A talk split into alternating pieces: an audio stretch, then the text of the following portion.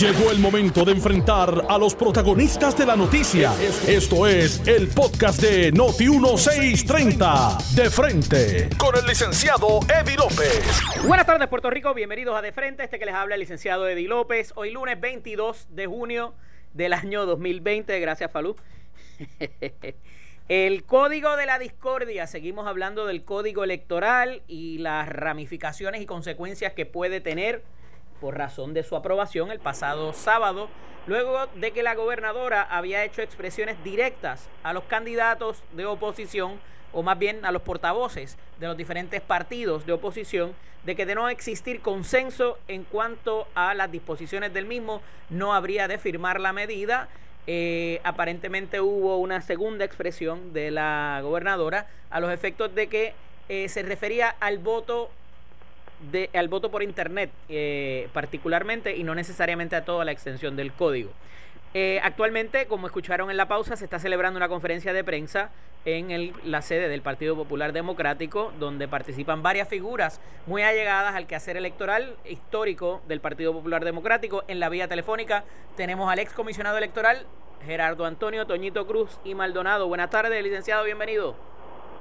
Saludos, Eddie, para ti, saludos para los amigos de Notiuso. Siempre un placer compartir contigo eh, esta cosa. Hay diversos reportajes en la prensa escrita de hoy. Hay una columna muy particular, un artículo muy particular a Eudaldo Báez Galip, eh, un poco lo que hablábamos la pasada semana, pero reconoce que esto traería litigios y confrontaciones no solamente dentro, eh, eh, ¿verdad? Viniendo de los partidos, sino dentro del propio Partido Nuevo Progresista. Eh, eh ponme esto en contexto, Toño, para poderlo entender de qué se trataría esas confrontaciones y esos litigios que pudieran haber, inclusive dentro del Partido Nuevo Progresista, por razón de las disposiciones del Código Electoral.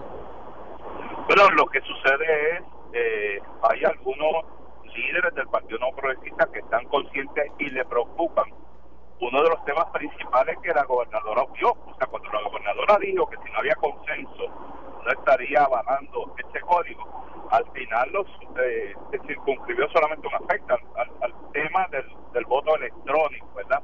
Eh, ese lo, lo vote eh, amparó en ese, pero la realidad es que hay líderes del Partido Progresista que les preocupa más cosas. Por ejemplo, es una realidad y el, y el del PDP lo confunde con, gran facilidad es una realidad que un elector que se fue a vivir a los Estados Unidos, uno, dos, que se inscribió para votar en los Estados Unidos, tres, el PNP quiere que vote aquí, eso es una realidad, eso no es una apreciación mía. Y hay gente del PNP que esa idea le aterra, no le gusta. Una de ellas es la licenciada Zoela Boy, eh, eh, que, que lo, la escuché anoche hablando sobre eso, le preocupa que electores puedan estar inscritos en Puerto Rico y en los Estados Unidos a la misma vez y que puedan votar allá y para votar acá para decidir acá quiénes los gobiernan. Bueno, ese punto el Partido Popular lo ha estado exponiendo desde el día uno, no la semana pasada, no el mes pasado, no en noviembre, desde julio lo estamos diciendo, ese código permitiría que un elector pueda estar inscrito en la jurisdicción de Estados Unidos y pueda estar simultáneamente inscrito en la jurisdicción de Puerto Rico y tal. Pero, pero con, con, una muestra ¿verdad? Eh, es suficiente. La semana atrasada, Eddie, el comisionado electoral del Partido Popular Democrático planteó en la Comisión Estatal de Elecciones que deberíamos utilizar la información que provee el gobierno federal para excluir electores que en blanco y negro pruebas contundentes dicen que están registrados en la jurisdicción de Estados Unidos. ¿Sabe cómo votó el PDP en la comisión? En contra. ¿Sabe qué decidió el presidente de la comisión? También en contra. Hoy ese caso está en los tribunales. Este nuevo código se supone que lo impida, pero el presidente del Partido Popular quiso ser más específico en cuanto a eso en estas últimas enmiendas, en las de mayo, y el Senado contado por el PDP no lo permitió. O sea, tienen la intención clara de permitir, de viabilizar que un elector esté registrado, no hablemos si vive en los Estados Unidos, que esté registrado en los Estados Unidos y al mismo tiempo esté registrado en Puerto Rico y que pueda votar. Eso se llama fraude. A esos efectos, Toño, eh, además de de la cuestión del, del voto adelantado o el voto ausente, como le quieran llamar. Hay otras disposiciones que también pudieran causar eh, preocupación. Escuchaba esta mañana a la comisionada eh, electoral del Partido Nuevo Progresista, eh, la señora Santiago, a los efectos de que habían una palabra que me parece que era hasta, que se había quitado, se había puesto. la última versión todavía no está clara y no se ha hecho llegar. La pedí en la mañana de hoy directo a la fortaleza, no me la han hecho llegar. Tengo que decir, lo último que hay son las enmiendas con las que se concurrió eh, eh, eh, en términos de la letra como tal de las disposiciones, luego de que la Cámara concurriera con las enmiendas y todo el proceso legislativo. ¿Algún otro asunto además de ese? Entiendo que el de los comisionados también, que es importante hablar de eso, que se eliminan las vicepresidencias, pero hay un asunto sumamente importante que lo traes en tus redes sociales en la mañana de hoy. Cuéntame. Bueno, aparte de la de la organización de la comisión, que pues a mí no me parece bien que, eh, se, se, se, elimine así, ¿verdad?, de un plumazo eh, la representación de los partidos de minoría. Y explicar esto bien, Eddie. O sea, no de este, inclusive del, del código electoral de Luis Fortuño, se le abrió de par en par la puerta para que estos partidos llegaran. Pero prácticamente hacían imposible después quedarse, porque la intención era clara, era hacerle daño al Partido Popular. No lo lograron en 2012 pero ahora van más lejos. Ahora es prácticamente quitarle las, representaciones. Pero aparte de eso, aparte de eso, hay un aspecto más importante, más relevante para ese ciudadano que nos está escuchando, a ti y a mí, y que quiere votar en estas próximas elecciones. Nosotros hemos insistido, la, tenemos una obligación, el, el, el gobierno tiene la obligación de proteger la intención del elector. Eso no se protege en este código. Es decir, en la exposición de motivos, usted sabe que el papel aguanta lo que usted quiere escribir. En la exposición de motivos dan la gran impresión que se está apoderando al elector. Bueno, porque se le permite desde Estados Unidos usted inscribirse, manejar su registro electoral y hasta las enmiendas de mayo hasta usted podía votar por correo, por, internet. Eso se lo quitaron.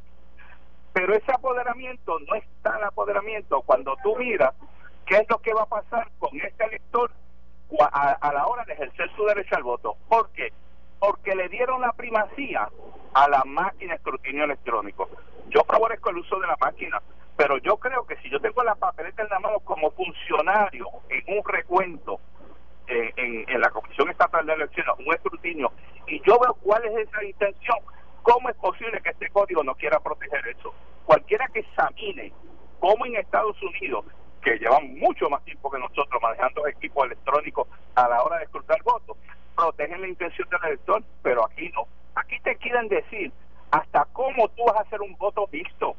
Te obligan a votar de una manera y si no votas así, no te protege ningún derecho eh, de libertad de expresión en el voto. Esas son cosas, Eddie, que yo creo que eventualmente, hoy de hecho hay una reunión de la Junta de Gobierno que citó el presidente del partido, el compañero Aníbal, eh, Aníbal José Torres, y ese asunto se va a discutir qué cuál va a ser la posición del Partido Popular Democrático en términos de, posibles escenarios para llevarlo a los tribunales y discutirlo allí.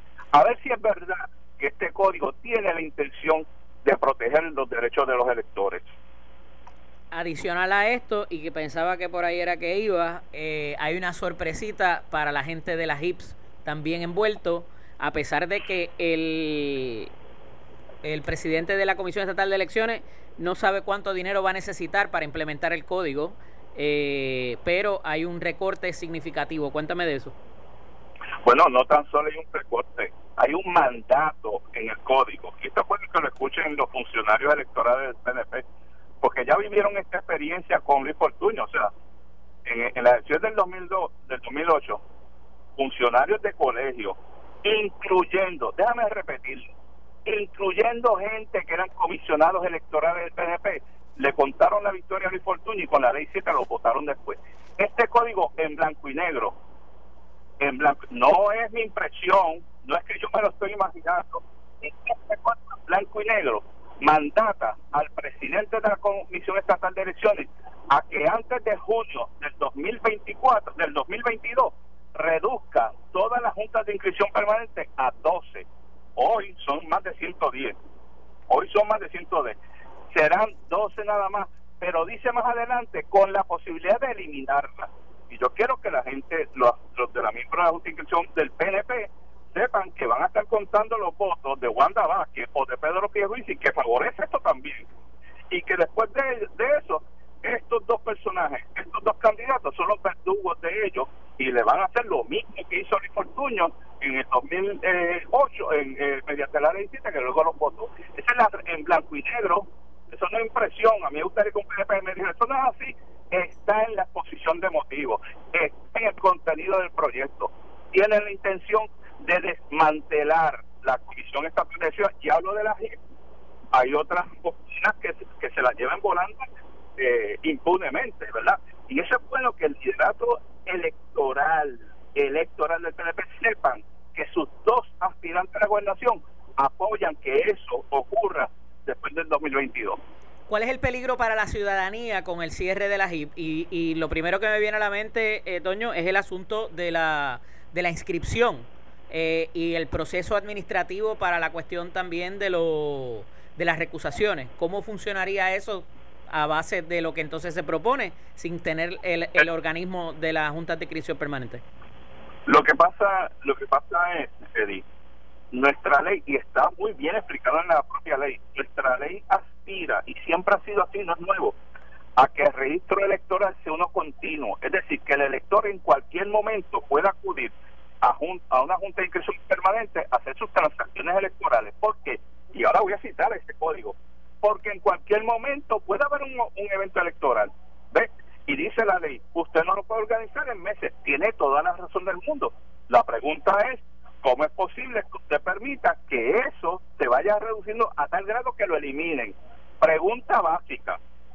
Y si nos vamos al tema de lo que ha ocurrido con el trámite de aquellas personas que necesitaban eh, hacer gestiones ante el Departamento de Trabajo para obtener el cheque de desempleo, ¿qué es lo que supimos así, que lo, lo pudimos ver? Que un por ciento altísimo de la población de Puerto Rico no tiene acceso a Internet, entonces, ¿cómo si nosotros estamos con, que lo estamos viviendo en propia experiencia ahora? ¿Cómo es posible que te digan, vamos a reducir la comisión a este nivel, que prácticamente desaparece toda la, toda la, todos los accesos que tiene el elector? Claro está. Si tú me preguntas a mí, Eddie, yo creo que en la comisión hay mucha redundancia y yo creo que podemos abaratar costos al pueblo de Puerto Rico eh, y era una aspiración pero al nivel, al nivel de hacerla desaparecer bueno, al grado que querían que un elector en la comodidad de estar viviendo en Kissimmee, de Florida, pudiera no tan solo pedir voto ausente, sino que, le, que él pudiera votar desde su computadora, desde esa comodidad. Hasta ese punto llegaban, porque como no va a haber comisión, para los efectos no va a haber esto, juntas de inscripción permanente. ¿Y qué hacían estas juntas de inscripción permanente? Esas oficinas, cuando usted iba a hacer un trámite electoral en Moca, en Ceiba, en Trujillo Alto, donde fuese, ese trámite se, se, lo pasaban a todos los miembros de la comisión local para averiguar si ese elector que estaba haciendo esa gestión, su gestión era una válida, era correcta. De lo contrario, se podía impugnar allí mismo, 10 días después. Ejemplo, ejemplo, ejemplo. El caso de Gigi Fernández es el mejor ejemplo. Fue a hacer una transacción, el comisionado electoral del Partido Popular se dio cuenta, fue a los tribunales, fuera del registro electoral. Pues eso ocurre en la Junta de Inscripción Permanente. Bueno, pues la quieren desaparecer. Vuelvo y te digo, para muestra, con botón basta. Yo pienso que ese cálculo, Otoño, también no necesariamente está hecho correctamente, porque ese voto de las personas que se han ido no necesariamente va a bajar eh, hacia el PNP o por la estadidad, pero bueno, eso es lo que yo he percibido eh, las veces que he vivido afuera, ¿verdad? O sea, eh, y que no vaya a ser esto que el tiro salga por la culata, pero allá Marta con sus pollos. pero, pero, perdóname, o sea, yo no me voy a sentir más contento si votan por el Partido Popular. Es que lo correcto es que vote la gente que, que sufre en carne propia o se beneficia de la gente que son electos. y esta mañana que más o menos eso pudieran ser cerca de 300 mil personas, 300 mil electores. Yo no creo que llegue a tanto. Yo creo que estamos hablando de 100, 150 mil electores que, que en el último cuatro años se fueron, sus registros activos, que tenemos data oficial, contundente, como la querían ellos, de, organismos electorales federales que dicen que hay miles de esos puertorriqueños registrados allá, porque el tema principal aquí, Eddie, es el que se le olvida a los amigos del PNP, usted puede tener 15 residencias y Dios lo bendiga por ello, pero usted solamente puede tener un domicilio electoral. ¿Cómo se demuestra ese domicilio? Caramba, si yo me inscribo para votar en Nueva York, yo no le tengo que demostrar a más nadie cuál es mi domicilio. Con esa acción, ya yo dije cuál era, Nueva York. ¿Por qué me tienen que mantener en el registro electoral en Puerto Rico? Y entonces, el comisionado del Partido Popular presenta esa data en la Comisión Estatal de Elecciones y el liderato del PNP, el de la Comisión Electoral del PNP y el presidente de la Comisión miraron para el lado. No querían data contundente, oficial. La tienen, pero miran para el lado. Por eso te digo, para muestra con un botón basta. La intención es que esos electores, no tan solo que se fueron, es que aunque estén inscritos, no los quieren sacar del registro electoral en Puerto Rico. Toño, ya para concluir, el tribunal, el titular del periódico El Vocero dice que irán al tribunal por la reforma electoral. ¿Qué vía o qué mecanismo se utilizaría y a, qué tribunal iría? Me imagino que al Tribunal Federal por, por razón de lo que esto implica. Bueno, yo no no puedo hablar por el Partido Popular, ¿verdad? Y yo invito a unos amigos, yo sé que hay eh, eh, gran preocupaciones por estos temas, pero en el caso del Partido Popular Democrático le corresponde a la Junta de Gobierno tomar esa decisión, ¿verdad? Y, y el partido hoy va a celebrar una Junta de Gobierno y decidirá allí, ¿verdad? ¿Cuáles son los caminos, inclusive esto que acabas de decir, eh, dónde, qué tribunal, qué puertas se estarán tocando para presentar eh, los reclamos que se tengan. Lo que yo estoy sí seguro, y puedo adelantarte es que sí, eh, hay un buen ambiente para ir al tribunal. Eh, el tribunal que sea, los documentos que sean, pues no sé. ¿Qué mecanismo, qué vía, qué, qué recurso? No sé, no sé, no tengo idea porque eso se va a discutir hoy a las 5 de la tarde. Pero si te lo preguntaran a ti, o te lo consultaran a ti, o no quieres soltar prenda todavía. No, es que de verdad, de verdad, es complicado hay gente que mira la cuestión del foro federal eh, porque piensa que como hay una candidatura federal, pero en, temas electorales hay que mirar el todo, no no es tan sencillo de que corro por Tribunal Federal o corro y tú sepas de aquí. Y si no tienes el estante, y si no está madura la constitución. Claro. Eh, esos son temas importantes, materia electoral, repito. Ah, ese código tiene muchas cosas que no aplican ahora, aplicarán después del, del 2021 entonces tú tienes que ver si eso que están levantando los compañeros hay madurez hoy para ir a un tribunal y tocar la puerta hoy. Toño, gracias siempre por estar disponible. Volveremos a hablar de nuevo entonces una vez se decida cuál es el mecanismo, si es que eh, irán en impugnación en el Partido Popular. Cómo no, saludos. Cómo no, un abrazo. Era el excomisionado electoral del Partido Popular Democrático, Gerardo Antonio Toñito Cruz Maldonado, a los efectos de lo que está ocurriendo con la aprobación de la reforma y el código electoral de, por parte de la gobernadora Wanda Vázquez. Vamos a la pausa, regresamos en breve, no se vaya nadie, esto es de frente. Estás escuchando el podcast de Noti1, de frente, con el licenciado Eddie López. Estamos de regreso aquí en De Frente, este que les habla el licenciado Eddie López. Estuvimos hablando en el segmento anterior con el amigo Raúl Márquez y, y casi hizo el segmento con nosotros también, nuestro amigo Gary Rodríguez. Un abrazo para él. Eh, como les decía antes de irnos a la pausa, todos este, estos sucesos que hemos confrontado en estos días, antes y después del el famoso lockdown o toque de queda y la reapertura escalonada que se ha dado, hemos visto un alza de contagios, eh, no solamente en Puerto Rico, sino en otras jurisdicciones. Y parecería que el foco principal ha sido a través de los eh, aeropuertos particularmente y ha azotado de manera particular también a la industria hospitalaria, que no son solamente los hoteles, que no son solamente la, la, cuestión recreativa, que no son solamente los balnearios, aquí también pues hay una industria completa. Eh, que pudiera, ¿verdad? Estamos hablando de las industrias de, de, alquiler de vehículos, eh, un montón de otras cosas, ¿verdad? De servicios que se da cuando uno viaja. Y a esos efectos, pues eh, queríamos dialogar un poco porque la noticia de hoy, y en prensa escrita y en varios medios del eh, secretario de salud, particularmente en dos, eh, en dos municipios, se, hay una, una alerta, ¿verdad?, por contagios desmedidos y esto pudiera tener que ver con las instalaciones eh, hospitalarias y turísticas y particularmente los viajes y el aeropuerto. Tengo en la línea telefónica al representante Ángel Mato, pasado presidente de la Comisión de Turismo y actual portavoz del PPD ante dicha comisión, ¿correcto? Correcto, saludos para ti y la familia de Notiuno. Eh, representante, quería eh, un poco ir sobre este estos titulares porque eh, parecería, ¿verdad? O, ha quedado casi comprobado que si se ha bajado la guardia o parece o la percepción de bajar la guardia ha sido en el, en el aeropuerto y los vuelos que están llegando, que si bien es una cantidad menor, sigue llegando personas. La semana pasada vimos un titular que tenía que ver con cómo la eh, una persona que llegó aquí, eh, ¿verdad? Y no por limitarlo a los de ley 2022, pero se jactaba de que a él nadie le iba a hacer prueba, que no tenía que usar mascarilla y parece que eso está al garete en el aeropuerto. ¿Es esa la realidad o hay control sobre, sobre ello?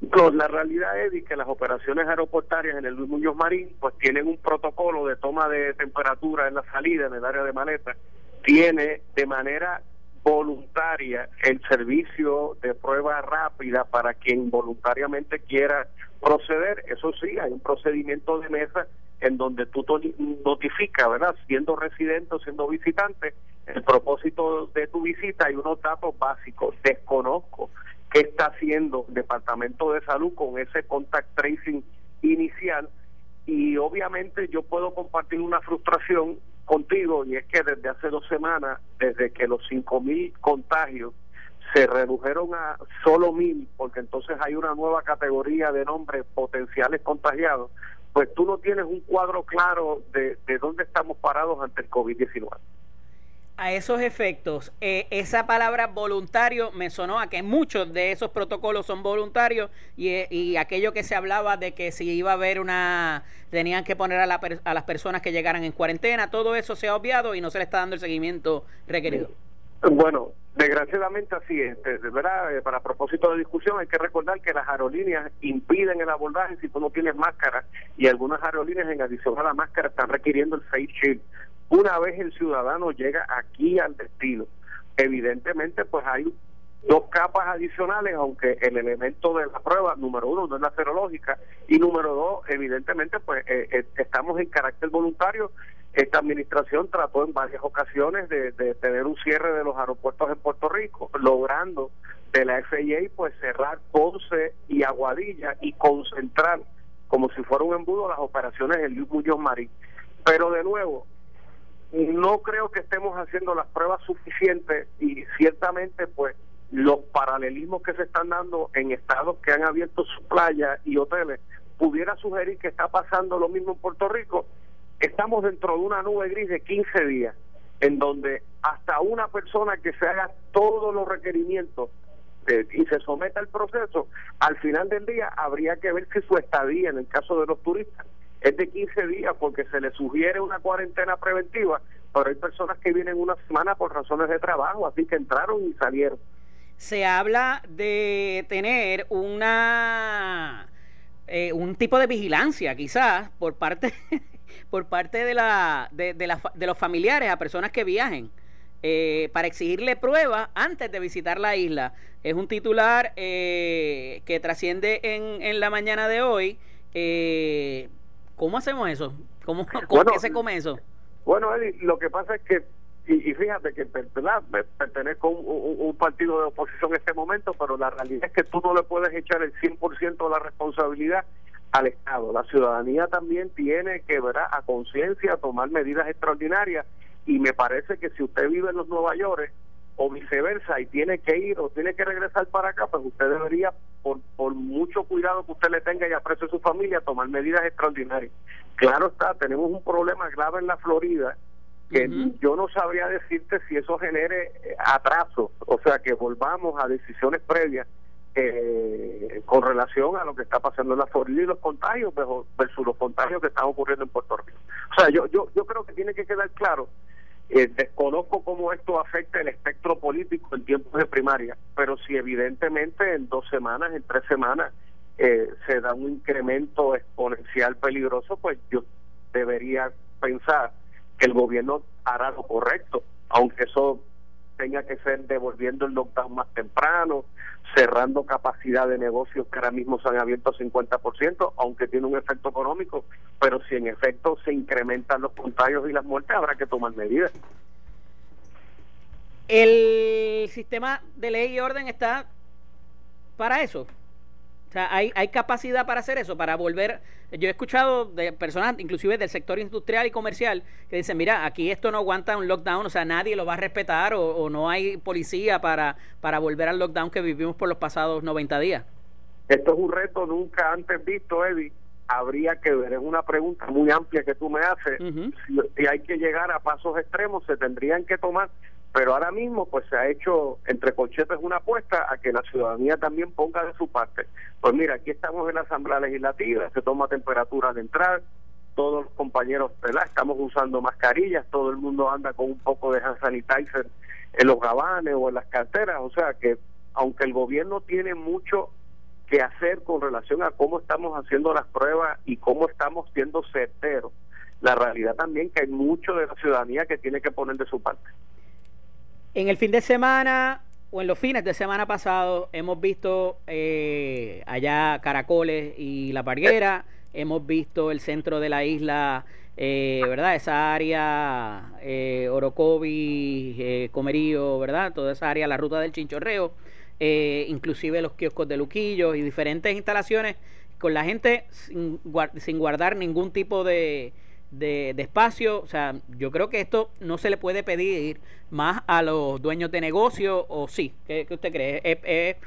la gente eh, que no se sabe comportar, los, los, dueños de negocio pueden tomar medidas más amplias, porque ellos están allí para vender eh, cervecita y comida, no para estar velando que la gente eh, se ponga la mascarilla quizás o, pues la distancia. Yo creo que podemos tener tú y yo una asignación en común, sobre todo en tu caso que tú eres licenciado, sobre ¿Cómo, o sea, quién llevaría un caso de liability contra un restaurante que yo acuse de que me contagié ahí? ¿Verdad que no está maduro? Es algo que habría que mirar. ¿Habrá alguien en el mundo que le echará la culpa a un centro comercial, a un cine, a una bolera, a una playa y va a tratar de buscar cómo resarcir ese daño? Yo creo que si me preguntas por lo que ha sido el, el, inicio del, del, turismo local aquí en la isla, luego de aquella primera explosión de ciudadanos tirándose a las playas, pues yo creo que ha habido un ajuste y el comportamiento ha mejorado bastante. Claro está, como Caracol es otra cosa, es un fenómeno que tomaría décadas uno tener claro qué es lo que pasa allí, que todo el mundo quiere llegar a la misma vez. Y el asunto del ruido, o sea, hay, hay como que mucha cosa envuelta allí, algo está pasando. hoy se está aprobando legislación a esos fines, aunque es un proyecto experimental, eh, es una enmienda a la ley de ruidos existente, lo que pasa que eh, en el mar tú no puedes, eh, como la muestra de sonido tiene que ser media hora en un punto fijo y esto es algo fluido que la gente se mueve de callo en callo, pues ahora los policías al final del día lo que estamos buscando es, mire mi hermano, este baje ese volumen porque de verdad no hay manera que uno pueda disfrutar algo cuando simplemente de sonido termina en el estruendo. Representante, otro asunto que se trae hoy en un artículo eh, en el San Juan Star es del el exdirector de Parques Nacionales Samuel González, amigo mutuo de nosotros, este, quien eh, resalta la falta de protocolos en los balnearios para que cuando la gente acude, ¿verdad? Eh, por razón de lo mismo que estamos dialogando. Bueno, ciertamente la gobernadora dio instrucciones de abrir los balnearios del Estado y, lo único que se está haciendo es cobrando parking y no un esfuerzo si lo comparamos con lo que está ocurriendo en el balneario de Carolina, que es un balneario municipal operado por el municipio de Carolina, en donde se está operando 50% con, con el uso absoluto de mascarillas todo el tiempo, estaciones de sanitizer y obviamente control de ciudadanía a nivel de lo que es balneario, se han generado hasta plazas de trabajo para tener personas manteniendo a la gente guardando el distanciamiento social. Cualquier eh, empleado de la compañía de, parques nacionales, recreación y deporte, que ahora, eh, perdón, recursos naturales, que es el que tiene que ver ahora con los parques nacionales, gustosamente los, los, recibimos aquí en Carolina y le damos el pulso. Trae inclusive el aspecto de los, eh, de los lifeguards, ¿verdad? De los salvavidas. sí, sí, o sea, es un, es un balneario de servicio completo con sus concesionarios. Eh, no se permiten eh, vidrios, no se permiten neveritas, hay concesiones de comida, de bebida.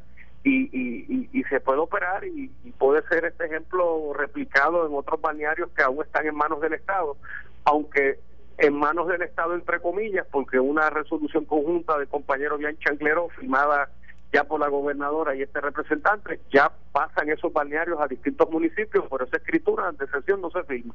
Representante, la industria está herida. Eh, hemos visto en estos últimos días muchas ofertas de los hoteles y paradores este, bastante asequibles, ¿verdad? Unos precios eh, dramáticos y parece que se están llenando, parece que están eh, el auspicio también. Este, ¿Qué le espera a esa, a esa industria en los próximos seis meses, en el próximo año? El efecto del COVID-19 sobre la industria de turismo tiene un, un efecto dominó que pudiera tardar hasta cinco años para uno recuperar los números de marzo 15 del 2020 cuando este país se cerró. Así las cosas, pues nosotros dependemos, pues imagínate, dependemos de una industria de turismo interno que por lo menos para estos próximos 90, 100 días eh, y pudiéramos llegar hasta diciembre, es la única línea de, de que nutra una industria de con turismo local. Así las cosas, a todas las personas, ¿verdad? Y sobre todo personas que han recibido sus incentivos federales, pues no descarten utilizar ofertas de paradores, pequeñas hospederías y hoteles, porque las mismas guías y cuidados que usted tiene en su casa lo va a encontrar en un hotel y más o menos usted puede, ya que hay tanto temor para viajar al mundo, porque todavía el COVID está entre nosotros y no hay cura, pues el turismo interno es el camino. Pero yo le tengo una buena noticia. Sus amigos del DMO pidieron más dinero y están están bien bien fuerte trabajando en cuanto a eso. Bueno, hay un cabildeo de, de, últimas dos semanas de final de sesión. Ya la gobernadora le vetó una iniciativa que le pretendía... ¿Sintió, sintió mi sarcasmo? Sí, sí, No, no, sólido, sólido, sí, sólido. Eh, así las cosas, aquí no hay ambiente en la legislatura. Mira, Puerto Rico debe tener una organización para el mercadeo de destino como un ente especializado lo que es la Organización para el Mercadeo de Puerto Rico, Inc., que es lo que produjo la ley 17 del 2017, serán de esas leyes que un cambio de gobierno se derogarán y nadie los llorará. Eh, pero verdaderamente qué pueden hacer ahora, porque si estamos tratando de limitar los viajes y la gente no está muy segura en viajar, o sea, no deberían quizás entonces devolvernos dinero ellos por lo que están dejando de hacer en estos meses. Bueno, ahora mismo yo desconozco cómo la compañía de turismo sin ingresos de casino y sin ingresos de room tax está honrando el pago de ese contrato. Eh, en donde los números están, imagínate, se ha perdido en recaudos como 80 millones en los casinos, 30 millones de room tax. Así que desconozco cómo de cara a junio 30, al menos que con este reinicio y obviamente las propiedades de aplicaciones digitales que también tributan al Estado, a lo mejor se pueda levantar un dinero y honrar ese contrato hasta junio 30, pero a partir del primero de julio, sobre todo el artículo 14 que incluye emergencias nacionales, es un mecanismo de cancelación hasta nuevo aviso. Ese debe ser el camino. De prevalecer el Partido Popular en las próximas elecciones, ¿cómo reformarían o modificarían la ley del DMO o la, o la derogarían? ¿Qué, qué, ¿qué tiene Puerto Rico, Puerto Rico debe tener una compañía de turismo, no le costaba al país, lo hizo con éxito por los pasados 55 años. Eh, la ley que crea el DMO, luego de, de 15 años de cabildeo, pues desgraciadamente a un costo de 75 millones que ya se han gastado en estos tres años, pues se ha demostrado que no, no fue el instrumento que iba a traer elementos publicitarios nuevos y simplemente ahora mismo tiene una nómina de sobre 60 personas sobre treinta y pico personas con contratos de servicios profesionales, eh, tiene una gran cantidad de, muchos exes, de muchas posiciones y la realidad que para eso no era el DIEMO, el DIEMO se, tuvo una concepción de un ente publicitario con muy pocas personas, con una mente creativa distinta que iba a traer un negocio nuevo al país. No se logró, pues ese contrato como está diseñado, pues se tiene que detener. Ah, complicado, complicado, complicado este y no vemos la aportación por ningún lado, definitivamente. Así mismo eh, representante, usted me acusó ahorita de abogado, pero usted participó recientemente en la impugnación de esto del código electoral y le cursaron una carta al secretario de Justicia, William Barr, eh, cuya, eh, ¿verdad? Su, su, protagonismo estuvo ahí presente. la gobernadora lo firma este fin de semana. ¿Cuál es el próximo paso? ¿Por dónde vamos en cuanto a eso? Pues mira, no no lo he visto todavía en, en medios digitales, pero vi una conferencia de esta mañana con el profesor Héctor Luis Acevedo, el candidato Eduardo Bati a la gobernación en primaria, Charlie Delgado, Alexandra Lújaro, creando un frente común para combatir esta reforma electoral, porque se ha demostrado que la democracia se está trastocando con esto. Esta ley electoral fue la que trajo el Partido Nuevo Progresista a la victoria y es sorprendente que a cuarenta y tantos días de unas primarias y pocos meses de una elección quieren cambiar de manera dramática el proceso, no de cómo se emite el voto, sino de cuánta gente adicional, sobre todo fuera de Puerto Rico, se está trayendo a ejercer un voto, inclusive con la inducción error, en el caso ¿verdad? de la silla federal de la comisaría residente, que todo puertorriqueño, eh, ahora residente de los estados, cada vez que vote por sus dos congresistas a nivel estatal y vote por una candidatura a la comisaría residente en Puerto Rico, está cometiendo un fraude electoral de 10 mil pesos la multa, que ese debería ser el mejor consejo disuasivo para que ni siquiera lo intente. Eh, ¿Nos harán caso a tiempo?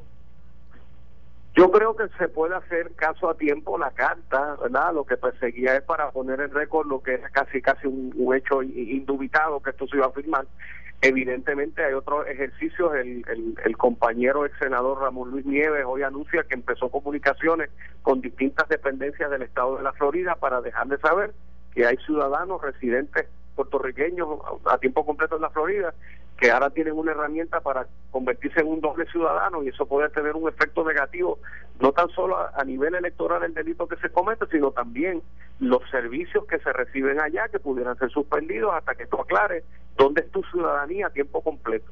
Wow. Representante, gracias por estar disponible. Un placer siempre dialogar con su señoría. Un abrazo. Gracias. Era el representante Matos. Se me cayó ahí la llamada, volvémela. Eh, Ángel Matos, expresidente de la Comisión de Turismo, que ha estado muy envuelto en, esta situación de cómo manejan los protocolos de COVID-19, así también como eh, la situación que se vio inmerso, ¿verdad? En la carta, la misiva que se le dirige al eh, secretario de Justicia Federal por razón de eh, la puesta en vigor del Código Electoral. Vamos a pasar a unos asuntos de interés y regresamos en breve. La siguiente entrevista es una auspiciada. Estamos con nuestro amigo Neftali de Power Solar. Buenas tardes, Neftali, bienvenido. Buenas tardes, buenas tardes. Gracias por tenerme aquí con ustedes, como siempre. Oye, tuve oportunidad de pasar esta mañana por sus instalaciones. Aquello está fantástico allí en el área de Atorrey. Le felicito. Ay, qué bueno, qué bueno. Fíjate, abrimos también acá en Mayagüez hace poco. Ah, excelente. Este, de donde soy yo. Pues estamos ya a su disposición aquí en Mayagüez. Eh, pero ustedes están, ya abrieron para mantenimiento, para instalación, para hacer consulta al 331000, 331000, la gente llama y hace su cita. ¿Qué es Power Solar para aquel que ha estado viviendo en la luna y no ha escuchado ustedes? Oye, Power Solar es una empresa puertorriqueña que nos dedicamos al diseño, producción y comercialización de lo que tiene que ver con sistemas fotovoltaicos. Vivimos en un país, eh, lamentablemente, con una luz frágil, con un eh, sistema eléctrico frágil eh, todos estos cambios climatológicos donde primero se ven y se notan en nuestro bill de, luz, en nuestro servicio de luz. Power viene a resolver este problema craso que tiene Puerto Rico, teniendo un sistema autosuficiente para tu casa, un sistema en el cual usted pueda producir su propia energía y se pueda desligar de ese problema que actualmente estamos teniendo en Puerto Rico. Y, y adicional a eso, ayudar a este ambiente que cada vez, pues, obviamente, está un poquito más saturado. La Autoridad de Energía Eléctrica hoy mismo informa que va a inventar con un proveedor ahí nuevo para la red y qué sé yo, cuál es la importancia de la energía que eh, el producto de ustedes, la energía renovable, produce. Ok, lo importante, la, importancia mayor es que una energía limpia. No estamos hablando de diésel, no estamos hablando de petróleo, estamos hablando del sol. Una energía limpia que se hace diariamente, tú produces, almacenas en una batería, haces créditos con la energía inagotable, es sin ningún prácticamente costo. El sol tú no tienes que pagar por el sol, a menos que ahora algún legislador quiera poner algún tipo de ley que no que no va al caso tampoco. Pero no te cuesta nada, punto. O que eso es lo más importante. Tiene una energía limpia, una energía disponible diariamente. Vivimos en el, tropo, en el trópico, vivimos en una isla donde, gracias a Dios, vivimos constantemente con un sol brillante y ese es una de las mayores. Adicional, va a congelar unos costos, va a congelar unos costos que van a subir una vez que pase las elecciones sabemos cuál es eh, el proceso. Antes de las elecciones se mantienen el BID, después de las elecciones van a empezar los aumentos. Pues tú te proteges de eso. Por eso es que tanta gente está haciendo el cambio. Seguro que sí, por eso es que hay que llamar al 331.000, 331.000 y la importancia también de poder tomar ventaja de la energía renovable es el tipo de equipo que ustedes utilizan, que es lo último en los muñequitos. Efectivamente, una placa Canadian Solar 375 watts eh, monocristalina, significa que trabaja con rayos ultravioleta, no necesariamente tiene que estar viendo el sol, ahora que estamos viendo esta bruma, ¿ok? Con ese rayo que están, ese calor que estás sintiendo, esos rayos ultravioleta, con eso te trabaja.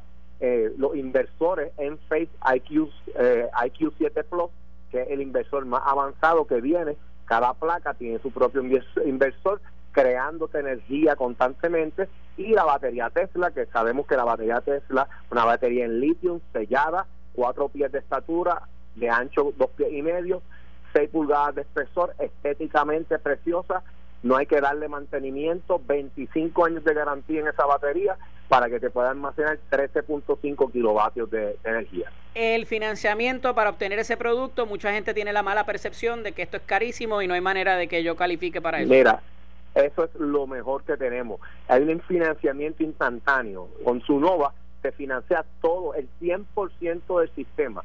Tú no, ellos no verifican si tú tienes capacidad de pago, si eh, estás trabajando, si no estás trabajando, qué edad usted tenga, sencilla y llanamente que tenga 650 en tu empírica y automáticamente está aprobado. No solamente eso, sino que después que te aprueben ese financiamiento, al otro día tú puedes ir a comprar cualquier con un carro, una casa y no te aparece en tu estado crediticio, ¿por qué? Porque es un utility.